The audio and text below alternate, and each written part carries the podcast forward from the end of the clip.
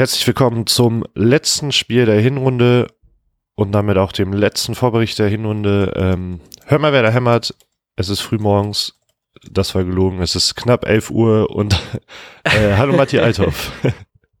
hallo Lars Kniefer, Wie geht, wie steht? Du hörst dich auch ein bisschen verschnupft an, kann das sein? Oder sind es meine Kopfhörer, die nicht so gut klingen?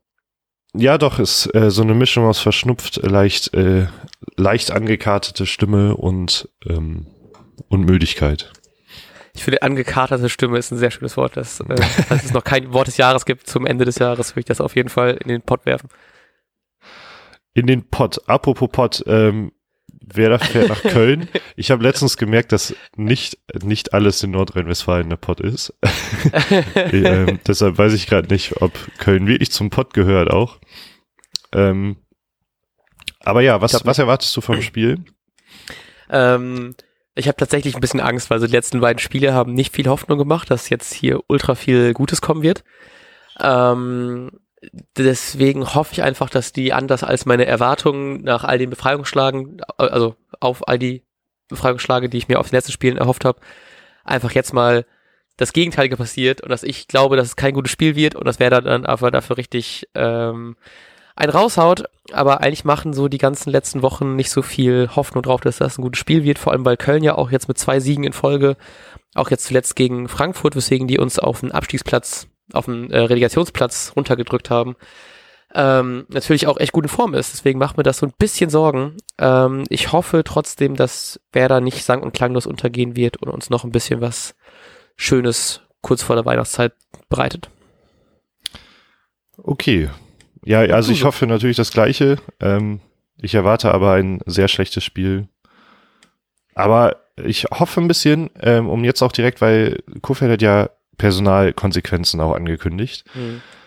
Ähm, deshalb werde ich dir dahingehend auch gleich eine Frage stellen, aber ich könnte mir vorstellen, dass das Ganze gar nicht mal so gut läuft, das Spiel, aber ähm, am Ende wir vielleicht doch eine positive Personalüberraschung haben. Wie, das könnte ja zum Beispiel ähm, ein Stürmer aus der U19 sein, Stimmt, da habe ich aber irgendwas. Hast, du, hast du da mehr zu gelesen? Ich habe das nur ganz kurz die, die Nachricht, die Headline gelesen, aber nicht mehr. Ähm, nee, nicht so richtig, aber es wird von vielen Ecken gemunkelt, dass halt Voltemade spielt.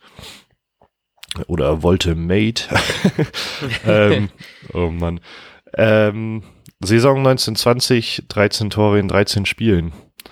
Oh, krass.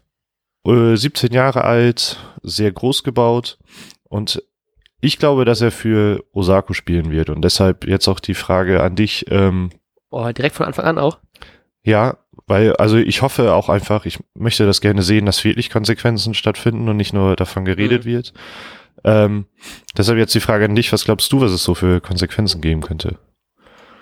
Ähm, ich glaube, dass ähm, ich habe zumindest hier meine Aufstellung aufgebaut und fand das ein bisschen schwer zu sagen, wen ich auf die Bank schicken wollen würde, weil ja doch viele Leute mich nicht so richtig überzeugt hatten in letzter Zeit. Ich glaube, bei mir wird es tatsächlich aber nicht ganz so krass viel. Ich glaube einfach, dass äh, Maxi Eggestein auf der Bank sitzen wird und dafür, dass Jojo von Anfang an spielen wird. Und ich hoffe einfach, dass Friedel auch am Anfang schon spielt. Ähm, weil Lang natürlich eine recht große Enttäuschung war in den letzten Spielen. Und deswegen hoffe ich einfach mal, dass er von Anfang an spielen kann.